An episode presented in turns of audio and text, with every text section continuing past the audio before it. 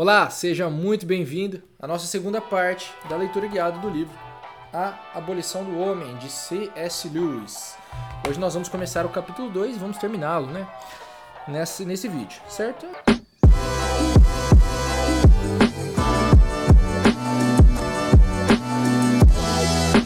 A gente vai continuar o que ele está falando. Lembrando que ele está fazendo análise do tal livro verde escrito por Gaio e Tito e vamos ver o que ele diz na página 33, no começo do capítulo. A consequência prática da educação no espírito do livro verde deve ser a destruição de uma sociedade que o aceita. Mas isso não é necessariamente uma refutação da teoria do subjetivismo de valores. Por mais subjetivistas que eles possam ser em relação a alguns valores tradicionais, Gaio e Tito mostraram, pela própria iniciativa de escrever o livro verde, que devem haver outros valores que para eles nada tem de subjetivos. Vamos continuar, eu já vou explicar tudo isso. Página 34, pulando um pouquinho. Seu ceticismo em relação aos valores está na superfície. Ele é para ser aplicado às outras pessoas. Quanto aos valores correntes no seu próprio arraial, eles não podem, eles não poderiam ser menos céticos. E esse fenômeno é muito comum. Muitos daqueles que depreciam valores tradicionais, ou como eles os chamariam, sentimentalistas, têm valores próprios que eles acreditam serem imunes a tal processo de depreciação. Veja que interessante que ele está dizendo. Olha, é interessante que a, a sociedade de hoje, né, ela permite que sejam escritos, né? não de hoje, de hoje também, muito mais até do que na época dele. Mas a sociedade ela permite que sejam escritos né, diversos tipos de livros com essas teorias aí. Só que essas teorias que, eles, que são apresentadas por esses subjetivistas, elas são sempre apresentadas como se elas mesmas não fossem subjetivas. Já parou para perceber isso? É sempre uma contradição na coisa. Olha, tudo que, eu, que é contra o que eu penso é subjetivo, mas isso que eu penso, não. Então é mais ou menos isso que ele está dizendo aqui, olha. Se a gente pegar isso daí que eles estão dizendo, eles vão destruir a sociedade, porque, olha, esse é o fim prático que parece ser apontado por isso. Tá? Isso que está dizendo C.S. Lewis. Então, é interessante a gente pensar nisso. Geralmente esses valores subjetivos sempre são dos outros, mas nunca é do, de quem está falando mesmo. O dele, né, o dele nunca é subjetivo, é sempre importante, é objetivo pra caramba e tudo mais. Pois bem, vamos continuar no exemplo anterior, da morte por uma boa causa. Vai pegar esse exemplo, vamos olhar que interessante os pontos aqui que ele fala sobre esse exemplo. Primeiro de tudo, ele poderia dizer que o valor real se encontra na utilidade de tal sacrifício para a comunidade, né? a morte por uma boa causa. O bem, ele pode dizer, significa o que é útil para a sociedade. Mas é claro que a morte de toda a comunidade não pode ser útil a ela, apenas a morte de alguns de seus membros. O que se quer dizer realmente é que a morte de alguns homens é útil para outros. Isso é bem verdade. Mas com base em que esses homens estão, mas com base em que esses homens estão sendo solicitados para morrer em benefício dos outros? Todo e qualquer apelo ao orgulho, honra, vergonha ou amor é excluído por hipótese. Percebe? O livro verde está falando: olha, a gente está eliminando esse sentimentalismo. Então não pode morrer por orgulho, honra, vergonha e amor. É excluído pela hipótese de que são sentimentos. Usar desses recursos seria um regresso ao sentimento. E a tarefa do inovador é, tendo podado tudo isso, explicar aos homens, com base na pura e simples razão, porque eles deveriam morrer a fim de que todos os outros pudessem sobreviver. Nossa, nem foi assim ter Porque eles deveriam morrer a fim de que os outros pudessem viver. Ele poderia dizer: a menos que alguns de nós se arrisquem a morrer, todos nós morreremos com certeza. Mas isso só seria verdade em uma quantidade limitada de casos. E mesmo que fosse, provocaria um revide bastante razoável. Por que eu deveria ser um daqueles a assumir o risco? Vamos continuar para você ver que interessante essa, essa, esse raciocínio dele aqui. A essa altura, o inovador poderia perguntar: por que, afinal de contas, o egocentrismo deveria ser mais racional ou inteligente do que o altruísmo? A pergunta é bastante pertinente.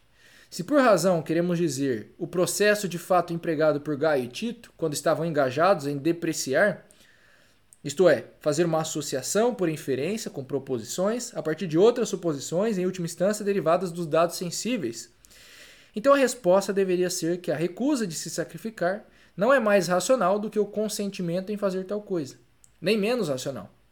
Nenhuma dessas escolhas é, em absoluto, racional ou irracional. Não se pode inferir, presta atenção, essa frase é importante. Não se pode inferir conclusões práticas de proposições sobre o fato isolado. Isso é muito interessante. Isso é muito importante, essa frase. Não se pode inferir conclusões práticas de proposições sobre o fato isolado. O que, que acontece, né? Quando a gente vê alguém apresentar uma teoria, como nesse livro verde aqui do Gaio do Tito.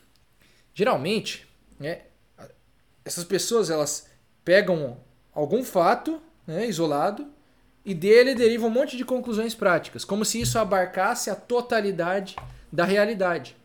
É isso que ele está dizendo aqui, o C.S. Lewis. Olha, não adianta, isso aqui não, não é, não dá para fazer isso, é impossível, né?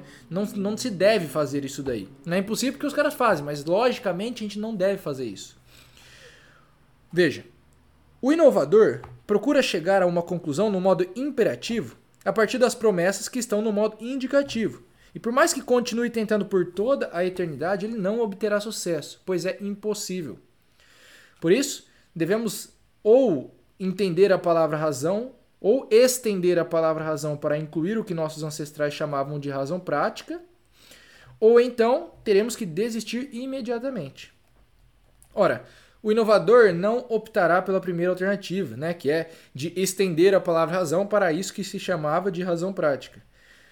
Porque os princípios práticos conhecidos a todos os homens pela razão são simplesmente o tal, né, essa natureza aí, essa lei natural que ele apresenta nesse livro, que ele estava empenhado em suplantar. É mais provável que ele desista da busca pela essência racional e passe a se empenhar em caçar algum outro fundamento até mais básico e realista.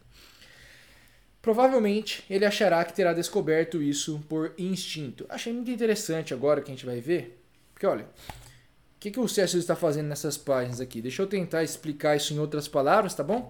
De uma forma até um pouco incompleta, mas para ver se te ajuda a entender. Olha, ele vem e fala: esses caras estão apresentando essa teoria subjetivista aqui, e o objetivo deles olha, é tirar o, sentiment, o sentimentalismo, né? tirar toda a emoção da coisa, sermos apenas racionais, tá certo? Só que eles vão tentando né, fazer esses, inferir essas conclusões a partir de fatos isolados, o que não funciona dentro, de uma loja, dentro da lógica, isso não funciona, não dá para fazer. Então, olha, o que, que, eles vão fazer a partir daí? Eles não podem voltar atrás, já que eles estão tentando contrariar essa lei natural. Eles têm que pensar em alguma outra coisa. Então, o que o César diz? Olha, provavelmente esse cara vai dizer que foi por instinto. Né? Então, ele vai dizer que tudo isso deriva do instinto. Olha o que ele diz. Para ele, a preservação da sociedade e a da espécie em si são finalidades que não dependem da trama precária da razão. Eles são dados por instinto. Então ele fala, olha, é que esse negócio. Tá dizendo, esse cara vai vir e falar. Essa história de preservar a sociedade não é que, não é, que é sentimento, é que isso é instinto, entendeu? Então, não é razão, mas não é sentimento, é instinto. É isso que ele está dizendo. Eis porque não há motivo para argumentar contra a pessoa que não percebe tais fins. Temos uma urgência instintiva de preservar a nossa própria espécie. Eis porque o homem deve trabalhar para a posteridade, né? trabalhar para o que vem em seguida, para o futuro. É, esse é o progresso, né? essa é a ideia do progressista, é isso. Né? Nós temos que melhorar a sociedade para o futuro. É mais ou menos isso. Ótimo, concordo, inclusive. Mas vamos ver aqui, olha. Não temos urgência instintiva de manter promessas ou de respeitar a vida individual. Eis porque podem ser devidamente ignorados todos os escrúpulos de justiça e humanidade, na verdade, o tal, quando se está em conflito com nossa finalidade real, a preservação da espécie. É por essa razão que a situação moderna permite e demanda uma nova moralidade sexual. Os antigos tabus serviram ao propósito real de ajudar a preservação da espécie, mas os contraceptivos modificaram isso e agora podemos abandonar muitos desses tabus. Pois é claro que o desejo sexual, sendo instintivo, deve ser satisfeito, desde que não entre em conflito com a preservação da espécie. Preste atenção nesse trecho. Parece, portanto, que uma ética baseada no instinto dará ao inovador tudo o que ele deseja e irá liberá-lo de tudo que for contrário ao seu desejo. Percebe isso? Você, tá, percebe a, a utilização da retórica aqui nessa teoria do cara? Ah, eu vou usar essa ideia do instinto, porque daí sim eu me permito satisfazer todos os meus desejos sem que, né, sem que eu use dos meus sem que eu use o sentimentalismo, né, só usando a minha razão, porque tudo que não for racional é porque eu devo fazer porque é instintivo. Então eu posso né, fazer sexo com quem eu quiser, onde eu quiser, a qualquer momento, porque, ora, é, pela, é meu instinto natural e isso não, não atrapalha mais a preservação da espécie porque eu posso me prevenir de ter filhos. É mais ou menos isso que ele está dizendo aqui, né? em outras palavras. Na realidade, com isso não avançamos nem um pouco. Olha que interessante que ele fala agora. Ó. Não vou insistir no ponto de que o instinto é o nome dado para aquilo que desconhecemos. Né? Dizer que as aves migratórias acham seu caminho por instinto não passa de uma forma de dizer que desconhecemos como é que as aves migratórias acham seu caminho. Pois penso que seja aqui usado em um sentido francamente definido, para se referir a um impulso não refletido ou espontâneo, amplamente sentido pelos membros de uma dada espécie. Na página 39 ele diz: Tudo indica que o inovador não diria que somos fadados a obedecer o instinto, nem que ele nos satisfará se o seguirmos, mas que temos o dever de obedecê-lo. Bom, e aí ele vai continuar nessa, nessa argumentação. E na página seguinte ele vai dizer aqui, olha, página 40, tá? Cada instinto, se dermos ouvido a ele, reivindicaria que deve ser satisfeito às custas dos outros. Ele está dizendo, ó, talvez esse cara ele vai, ele vai dizer que eu devo, né, eu devo obedecer ao meu instinto. Tá. Mas por que obedecer ao instinto e a qual instinto eu obedeço então? Então é isso que o C.S. vai falar, olha, cada instinto, se dermos ouvido a ele, reivindicaria que deve ser satisfeito às custas dos outros. Então qual deles, né, que eu tenho que, que seguir? Se não examinarmos nossos instintos comparando a dignidade de cada, nunca conseguiremos aprender essa dignidade com eles. Essa compreensão não pode ser instintiva. Você percebe? A compreensão de qual instinto seguir não pode ser um instinto. O juiz não pode ser, ao mesmo tempo, julgado. A noção de que, sem apelar para qualquer corte mais alta do que os próprios instintos, podemos, ainda assim, achar motivos para preferir um instinto em detrimento de outros é muito difícil de aceitar. Eu concordo, tá, C.S. Lewis? Estaremos nos agarrando a palavras inúteis, chamadas de instintos básicos, fundamentais, primários ou mais profundos. Elas não têm valia alguma. Ou essas palavras escondem um juízo de valor passado sobre o instinto e, portanto, não derivado dele, ou então elas meramente registram a sua intensidade sentida, a frequência de sua operação e seu amplo alcance. No primeiro caso, toda tentativa de basear os valores nos instintos terá sido abandonada, porque, ora, eu preciso de um valor acima para poder entender os instintos. No último, essas observações sobre os aspectos quantitativos do evento psicológico não levam a nenhuma conclusão prática. É o velho dilema. Ou as premissas já carregavam em si um imperativo, ou a conclusão continua não passando de um indicativo. Cara, isso daqui é muito importante da gente não deixar passar né, esse ponto que ele está dizendo aqui. Veja, o C.S. Lewis está mostrando aqui, pelo que ele entende, olha, não tem como eu viver né, justificando que eu devo seguir os instintos, porque eu preciso de um valor maior que me permita entender quais instintos seguir. E esse valor, ele mesmo não pode ser um instinto.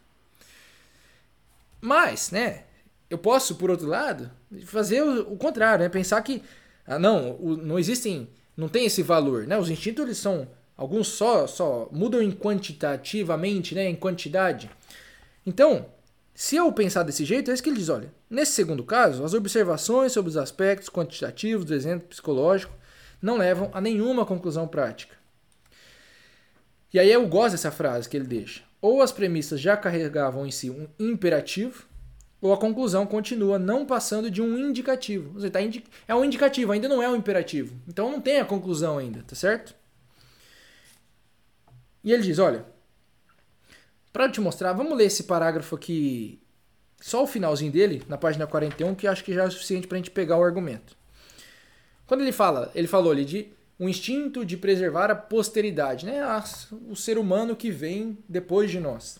Ele diz: Nenhum pai e mãe que tenha sido guiado por esse instinto né, de cuidar da posteridade sonharia por um só momento em defender as reivindicações dos seus descendentes hipotéticos contra aquelas do bebê real que grita de alegria e esperneia no quarto ao lado. Tá Entre eu defender a posteridade da minha espécie e o meu bebê que está ali no quarto do lado, nenhum pai e mãe defenderia a posteridade da espécie. Você está entendendo? É isso que ele está dizendo. Aqueles entre nós que aceitam o tal poderiam até dizer que eles não só podem, como devem fazer isso. Mas essa possibilidade não está aberta para aqueles que tratam o instinto como a fonte dos valores. É que, tá vendo? Ó, dentro, não sei se ficou claro o que está explicando aqui, olha. Se fosse instintivo, era sempre o bebê do quarto. Porque ele é o meu bebê, né? Ele é o meu filho ali. Mas se eu vou defender a posteridade até as custas, talvez, né, desse meu, não pode ser por instinto isso. Isso tem que ser por algum outro tipo de valor. Tá certo? Pois bem. A verdade, página 42, acaba se eviden evidenciando, é bom, né? A verdade acaba se evidenciando no fim. O inovador não encontrará bases para um sistema de valores em operações com proposições fatuais, nem naquelas com apelo ao instinto. Nenhum dos princípios que ele requer pode ser encontrado ali, mas todos podem ser encontrados em outro lugar. Ele vai pegar várias frases de diversas culturas diferentes. Primeira, do Confúcio: tudo que se encontra dentro dos quatro mares são os seus irmãos. Ele vai. Na Jesus: tudo o que quereis que vos façam, fazeis vós a eles. Aí vai Locke. A humanidade deve ser preservada. Então ele diz: todos os princípios práticos por trás da luta do inovador pela posteridade ou sociedade da, ou espécie estão, desde os tempos imemoriais, no tal e em nenhum outro lugar. Ele está dizendo: ó, esse sujeito inovador, ele pega os princípios que estão dentro da lei natural para tentar acabar com ela. É mais ou menos isso que ele está dizendo aqui. Você deve abrir mão de contrastar valores reais ou racionais com valores sentimentalistas. Todo valor será sentimental e deve reconhecer, sob pena de abandonar todo e qualquer valor, que todo sentimento não é meramente subjetivo. Muito importante essa parte. Né? Então vamos ler, vou ler esse negócio inteiro para a gente pegar a ideia inteira dele. A menos que você aceite, sem questionamento, que os axiomas são para o mundo da teoria, o que esses princípios são para o mundo da ação, você não pode ter quaisquer princípios práticos. Eles não são conclusões que se tirem, mas são premissas. Uma vez que eles não podem justificar-se a si mesmos para calar Gaio e Tito, você pode tomá-los como sentimentos, mas deve abrir mão de contrastar valores reais ou racionais com valores sentimentalistas. Essa frase é muito importante para mim. Todo valor será sentimental e deve reconhecer, sob pena de abandonar todo e qualquer valor, que todo sentimento não é meramente subjetivo. Você pode, por outro lado, referir-se a eles como racionais, ou melhor, como a própria racionalidade, como coisas tão obviamente razoáveis que eles não demandam e nem admitem prova. Mas então você terá que admitir que a razão pode ser prática, que não se deve descartar um dever ser só porque ele não pode garantir um será. Se nada evidencia evidencia-se por si mesmo, nada pode ser provado. Isso é importante. Se não há nenhum axioma que evidencia-se por si mesmo, cara, nada mais pode ser provado porque a gente não teria uma premissa para definir as coisas. Né? Quando a gente pega, por exemplo, a proposição que diz, olha, a verdade é a conformidade né, do ser com a, do, do intelecto com o ser. A gente só consegue chegar nessa frase porque Lá atrás, a gente encontra uma outra que ela é evidenciada por si mesma, né? que é o princípio da não contradição. Que é o princípio da não contradição? Ora, uma coisa não pode ser e não ser ao mesmo tempo aquilo que ela é. Tá entendendo? Não dá para. Esse é o princípio da não contradição, é mais ou menos assim que ele é explicado.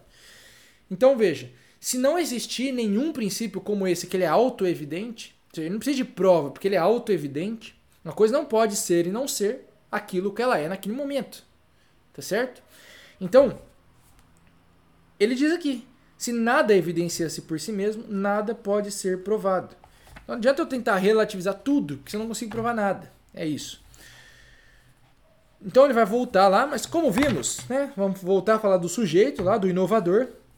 Todos os valores que ele usa ao atacar o tal, ou mesmo as reivindicações que faz de o estar substituindo, são por si mesmas derivadas do tal. Se ele tivesse realmente iniciado do zero, a sem, e sem a tradição humana do valor, nada poderia tê-lo feito avançar sequer um centímetro na concepção de que um homem deveria morrer pela comunidade ou trabalhar pela posteridade. Se o tal cair, todas as suas próprias concepções de valor cairão com ele. A questão que surge, portanto, é: qual é a autoridade do inovador para selecionar e aceitar pedaços do tal e rejeitar outros? Então, que agora a gente entra num próximo ah, passo aqui na análise do C.S. Lewis. Ora, nós temos aqui então esta lei natural. A gente viu que esse inovador está tentando contrariar esta lei natural, mas ele não consegue fazê-lo sem usar de princípios que estão dentro dela.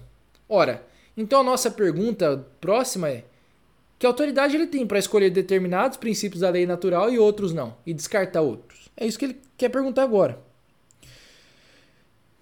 O inovador, por exemplo, página 44, tá? valoriza muito os interesses da posteridade, embora não possa obter nenhuma reivindicação válida para a posteridade a partir dos instintos, ou, no sentido moderno, da razão. Na verdade, ele estará derivando nosso dever para com a posteridade do tal. Nosso dever de fazer o bem a todos os homens é um axioma da razão prática. E nosso dever de fazer o bem aos nossos descendentes é uma clara dedução disso. Não é? Olha, temos o dever de fazer o bem para os homens? Essa é uma pergunta. Olha, sim, sim, né? Imagino que sim. Olha, isso aqui é uma lei natural, não parece ser uma lei natural? Então, o dever, então, de fazer bem para todos os homens, é claro que dele deriva o dever de fazer o bem para os homens que virão, pô. Porque eles são homens também, serão homens que virão. Então a gente entende que é uma derivação disso. Né? Uma dedução clara disso daí. Mas então, em toda a forma de tal que nos foi legada, lado a lado com o dever para com filhos e descendentes, encontra-se o dever para com pais e ancestrais. O que nos dá o direito de aceitar um e rejeitar o outro? Olha que interessante, né? o inovador geralmente é esse cara que quer acabar, quebrar com a tradição, né? Não está olhando mais para pais, avós, né? para os ancestrais. Ele só está olhando para frente. Ora, mas se eu devo fazer o bem a todos os homens, por que, que só se estende para frente e não se estende para trás também? É uma pergunta justa de se fazer. Mais uma vez, o inovador pode colocar o valor econômico em primeiro lugar. Que as pessoas tenham alimento e vestimentas é o grande fim, e os escrúpulos quanto à justiça e à boa-fé podem ser postos de lado se ele for cumprido. Tá vendo? Olha, isso aqui é quem? Quem que é o grande teórico da história que coloca o valor econômico como principal? Reflita aí você. Mas olha, pode colocar, né? Então vamos, ele coloca aí, geralmente, muitas vezes. É claro que o tal concorda com a importância de que as pessoas tenham alimentos e roupas. A menos que o inovador esteja ele mesmo usando o tal, ele nunca poderia ter aprendido tal dever. Mas, no tal, ao lado disso, encontram-se aqueles deveres de justiça e boa-fé que ele está pronto a menosprezar. O que o autoriza a fazer isso?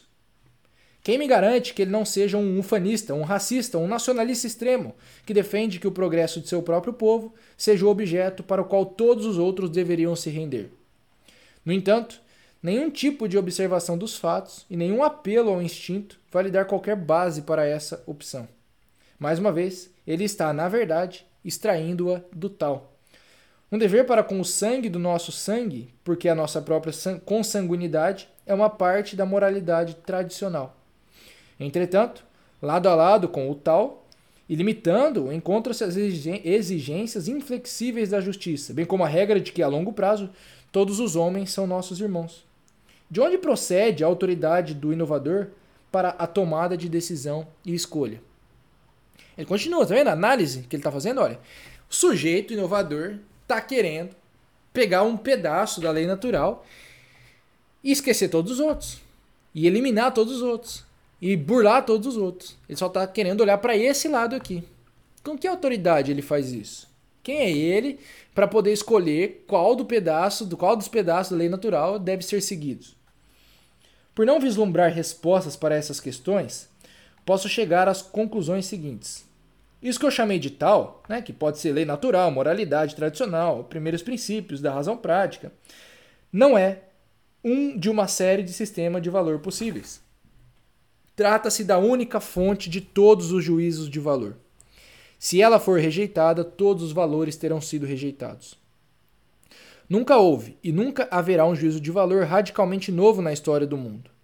O que hoje se constituem em novos sistemas, ou como eles costumam chamá-los agora, ideologias, não passam de fragmentos do próprio tal, arbitrariamente deslocados do seu contexto mais amplo e depois levados à loucura em seu isolamento, sendo que sua validade continua, ainda assim, a ser devida ao tal e a ele somente. Pá, essa frase principal aqui, né?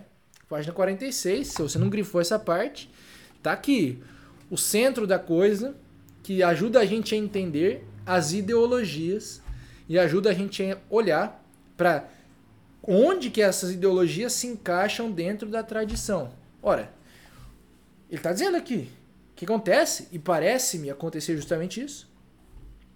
O sujeito tira aquele pedaço de dentro do tal, né, que ele chama de tal aqui, e aí ele vai lá e leva esse pedaço no seu isolamento à loucura. É isso que ele está dizendo. Só que a validade desse negócio que ele tirou está é, lá dentro daquele conjunto de princípios que a gente chama de lei natural. A rebelião de novas ideologias contra o tal é a rebelião dos ramos contra a árvore. Se os rebeldes tiverem sucesso, acabarão descobrindo que terão acarretado a destruição de si mesmos. E muitas vezes eles percebem que isso acontece, mas eles nunca vão assumir, é claro. Que você vê, o sujeito da ideologia, geralmente ele prega, né, que todos devem seguir aquela ideologia. Mas quando ele contraria o que ele mesmo prega, tá tudo bem. Então, você percebe que uma hora ele chega nele mesmo. É inevitável, porque ele está tirando um pedaço de uma coisa completa e tentando usar isso só como completude de tudo. Não dá. Então, uma hora esse negócio se contradiz e ele vai acarretar a destruição de si mesmo. Veja que ele fala, inclusive, esse parágrafo na página 47 é muito interessante se a gente pensar na ideia de criar uma linguagem neutra. Veja, o teórico da linguagem pode querer abordar a sua língua materna como se estivesse de fora dela, como se fosse uma coisa que não tem nenhuma influência sobre ele, e defender alterações massivas no seu idioma, motivado pelo interesse da conveniência comercial ou precisão científica. Isso é uma coisa. Já um grande poeta que amou e esteve bem nutrido por sua língua materna também pode querer empreender grandes mudanças nela. Mas suas mudanças linguísticas são feitas no espírito da própria língua ele estará trabalhando de dentro dela. A língua, que sofrerá as mudanças, também as terá inspirado. Isso é totalmente diferente. Tão diferente quanto as obras de Shakespeare diferem do inglês básico.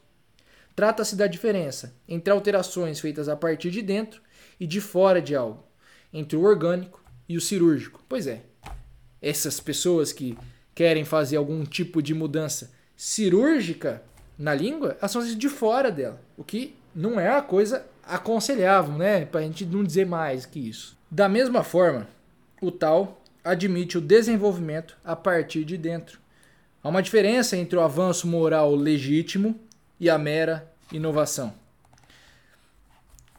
Aqueles que entendem, página 48, o espírito do tal e que foram levados por esse espírito podem modificá-lo em direções que esse mesmo espírito demanda. Só eles podem saber que direções são essas. A pessoa que está de fora nada sabe acerca do assunto. Suas tentativas de alteração, como vimos, são contraditórias. Essa é uma baita explicação de, olha, o cara que tenta se colocar fora desse negócio para tentar modificar alguma coisa que está dentro dele, ele só vai chegar a modificações contraditórias, porque ele não está se utilizando dos princípios que regem a coisa toda, entendeu? A única autoridade para modificar o tal vem de dentro do próprio tal. Eis porque Aristóteles diz que só aqueles que foram bem criados podem ter sucesso no estudo da ética. Para o homem corrupto, o homem que se coloca fora do tal, o ponto de partida exato dessa ciência se torna invisível. Essa frase aqui você tem que grifar, cara, olha. Pode até ser útil ter a mente aberta em questões não essenciais. Mas ter a mente aberta em relação aos fundamentos derradeiros, seja da razão teórica ou da prática, é pura idiotice. O ataque frontal, né? Então, vamos pegar o parágrafo desse começo, você vai entender a, a sequência da coisa aqui. Se por acaso a mente de uma pessoa estiver aberta para essas coisas, é preciso fazer com que ao menos ela se cale. Não se deve dizer nada com essa finalidade. Fora do tal, não há base para criticar, seja o tal, seja qualquer outra coisa. Em certos casos, pode, sem dúvida, ser uma questão delicada tentar decidir onde acaba o criticismo eterno e onde se inicia o tipo fatal, que é o extremo. Você vê, o, criti o criticismo interno ele é bom. Né? É bom eu criticar de dentro do tal, porque eu vou modificando dele de dentro. Mas o externo pode ser fatal, né? O tipo fatal que é o externo. Que é o externo, não extremo, externo. Mas já teremos assumido a posição errada, sempre que algum preceito de moralidade tradicional for desafiado a se justificar, como se coubesse a ele o ônus da prova. O reformador legítimo se esforça para mostrar que o preceito em questão entra em conflito com algum preceito que os seus defensores creem que seja mais fundamental, ou que ele não, ou que ele não incorpora de fato o juízo de valor que professa incorporar. O ataque frontal, essa parte é muito boa. O ataque frontal direto. Por quê? Que tipo de bem isso pode produzir? Quem foi que disse isso? Quem foi que disse isso? Esse ataque aqui você vê, é comum. Jamais será admissível. Não por ser grosseiro ou ofensivo, mas porque nenhum valor, qualquer que seja, pode se justificar a si mesmo nesse nível. Se você persiste nesse tipo de teste, irá destruir todos os valores e assim as bases sobre as quais sua própria crítica, bem como a coisa criticada, se fundem. Tá vendo? Se você fizer isso, você acaba com todos os valores que já foram criados, cara. Porque nenhum, eles, eles se provam por si mesmos. Tá certo? Quem foi que disse que o homem tem que fazer o bem para o outro? Esse tipo de afronta não faz muito sentido, você percebe? Nós finalizamos com isso o segundo capítulo do livro A Abolição do Homem. Se está te ajudando, deixa alguma coisa nos comentários aí. A gente se vê para o próximo vídeo, terceiro capítulo e último. Um grande abraço e até mais.